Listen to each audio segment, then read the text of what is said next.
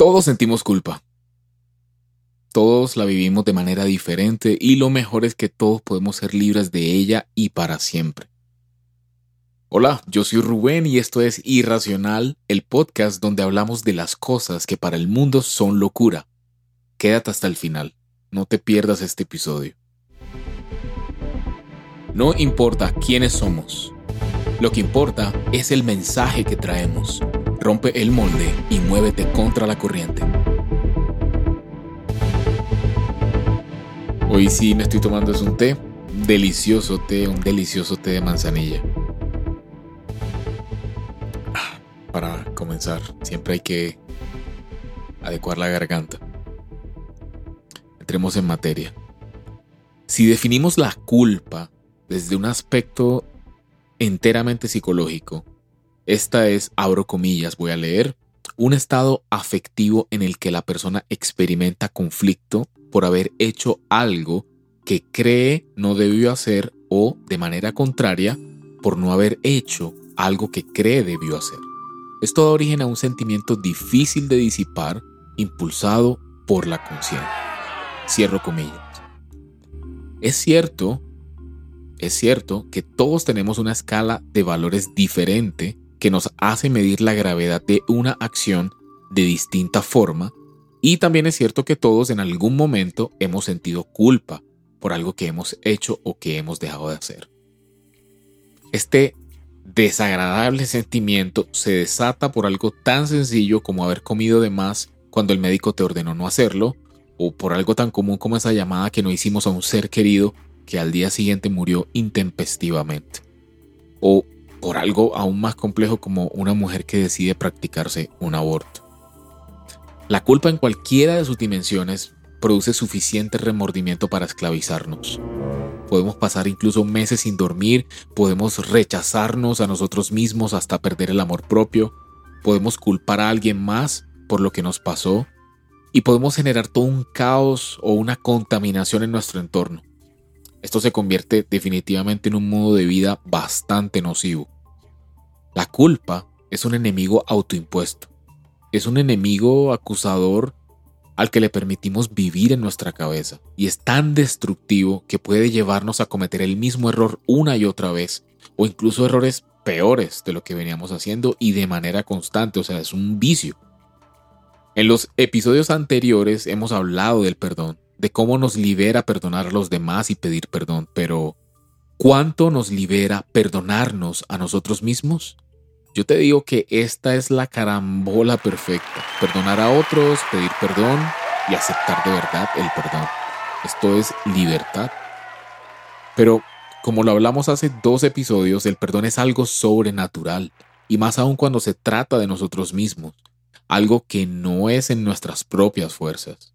Si fuera fácil, pues sencillamente no nos sentiríamos esclavos del dolor.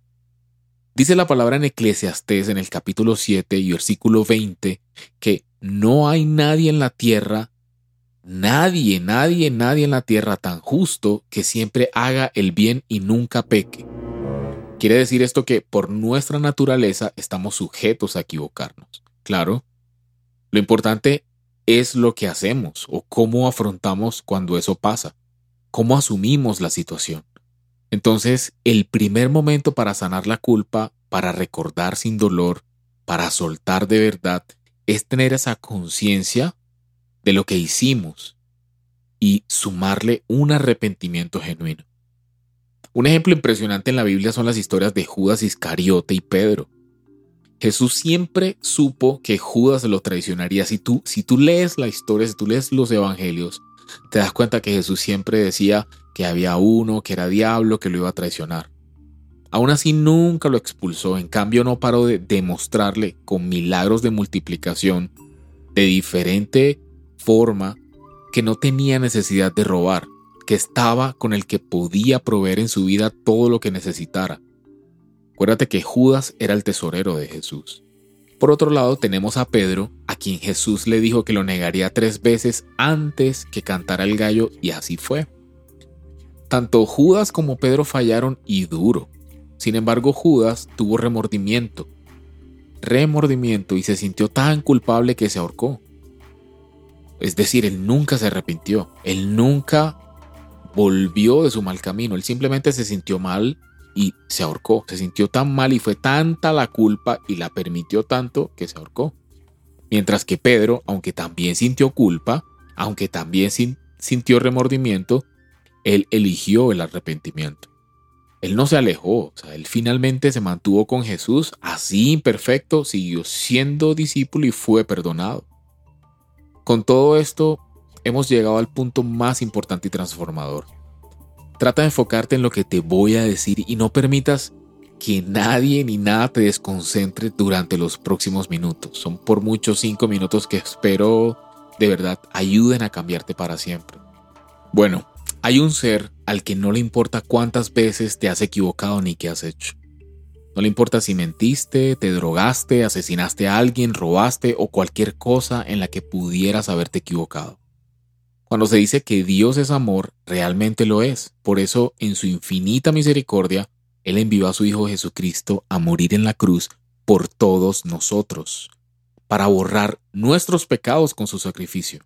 Lo único que se nos pide es creer que al recibir a Cristo en nuestro corazón, nuestra alma será salvada de la condenación eterna y que tendremos la fortaleza, la sabiduría para arrepentirnos genuinamente de nuestros pecados, no importa el tamaño. Pensemos por un momento en Jesús, o sea, imagínate esa escena de Jesús colgado en la cruz. Ya colgado en la cruz, el momento más duro que podría experimentar una persona y él estaba en medio de dos ladrones. Uno de ellos lo insultaba diciendo, literalmente le, le decía así, si tú eres el Cristo, sálvate a ti mismo y a nosotros. Muy parecido a lo que muchas personas dicen hoy, ¿no? Pero el otro malhechor le reprendió diciéndole, ¿ni aún temes tú a Dios estando en la misma condenación? Nosotros, a la verdad, justamente padecemos porque recibimos lo que merecieron nuestros hechos, mas éste ningún mal hizo. Y le dijo a Jesús, acuérdate de mí cuando vengas en tu reino. Entonces, en la demostración más impresionante del Maestro de Maestros, Jesús le respondió, de cierto te digo que hoy, hoy estarás conmigo en el paraíso. Así que, pero o sea, un momento, o sea, paremos cualquier pensamiento o cualquier idea. ¿No se supondría que este ladrón tendría que pasar, no sé, listo, si no se moría en la cruz, entonces para la cárcel, un reformatorio, un periodo de prueba? O que Jesús le dijera, mira, no, sabes que mm, tú fuiste muy malo, no, tú mataste a una gente y robaste unas casas. No. Precisamente esta es la gracia, totalmente inmerecida y no depende de ningún tipo de obra, llámese como se llame. Yo creo que esto algunos religiosos no les gustará. Esto es impresionante si, si tú lo piensas con detenimiento, si lo analizas cuidadosamente. Somos malos por naturaleza pero tomar la decisión de aceptar a Jesús como nuestro Señor y Salvador y arrepentirnos de verdad borrará todo pecado, borrará todo pecado. Y nunca jamás tendremos que vivir desde el infierno de la culpa. Pero también va a transformar tu vida porque comenzarás a vivirla desde la luz. ¿Así de fácil? Sí, así de fácil. Y a la vez así de complejo. Y vamos a la palabra para sustentar todo esto. Lo primero que te quiero contar es que Dios primero es nuestro Padre y luego será nuestro juez. Él nos recibe sin preguntar quiénes somos o qué hicimos, andrajosos o como sea que estemos. Ajá. Entonces, ¿eso quiere decir que todos los seres humanos somos sus hijos? Nope. Un hijo de Dios es el que cree en Jesús, así como esa persona que estaba en la cruz. Dice la Biblia que todos somos criaturas, pero no todos somos hijos. Y en Juan 1.12 dice, mas a todos los que le recibieron, a los que creen en su nombre, les dio potestad de ser hechos hijos de Dios.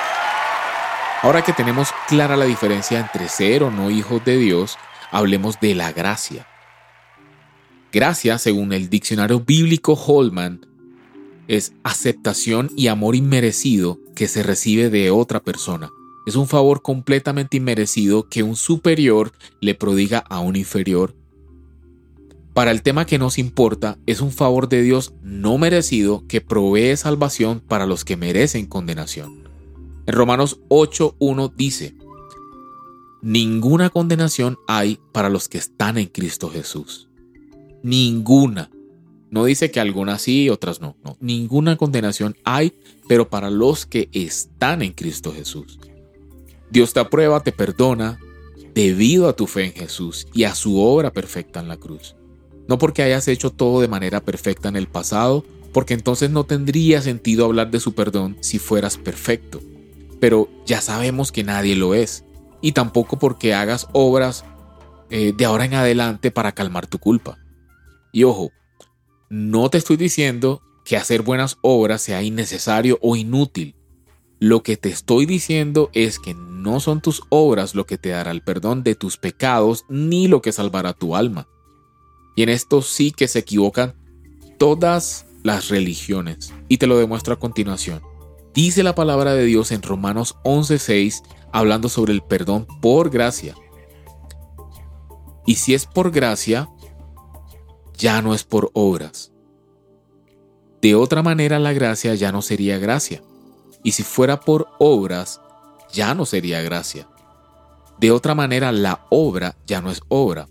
Es decir, si estamos diciendo que el perdón y el ser hijos de Dios es por gracia, es un regalo, es gratuito, quiere decir que ya no depende de ningún tipo de obras.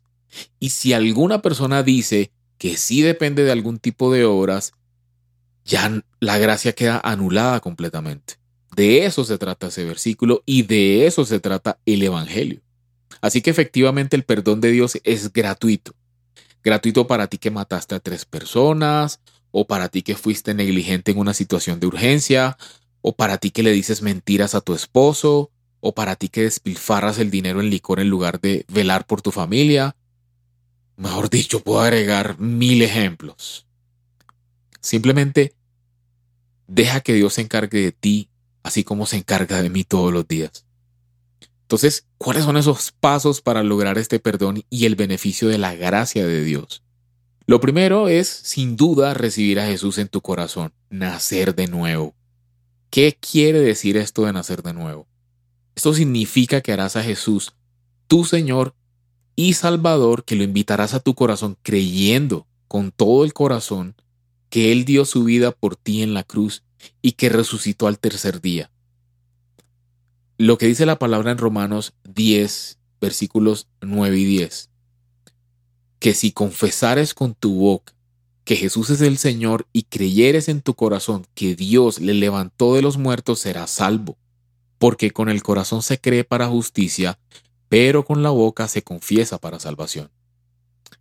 Segundo paso, confesar nuestros pecados y arrepentirnos. Esto es realmente más fácil y a la vez más complejo de lo que imaginas.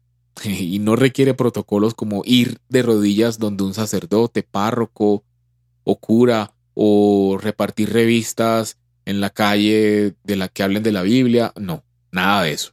Dice primera de Juan, el capítulo 1 y versículo 9, que si confesamos nuestros pecados, él es fiel y justo para perdonar nuestros pecados y limpiarnos de toda maldad.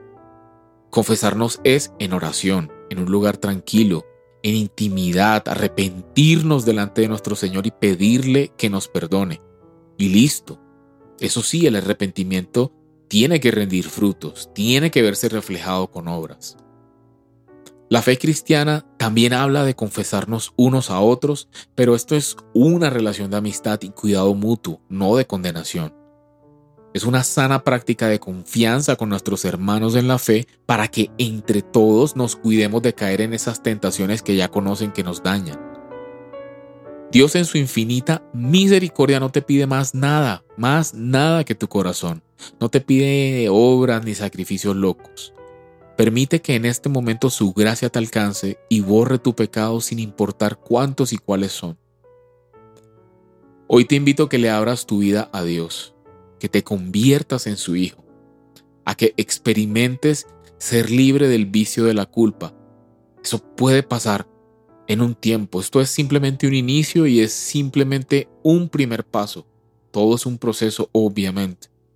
Permítele a Jesús que cambie tu vida para siempre.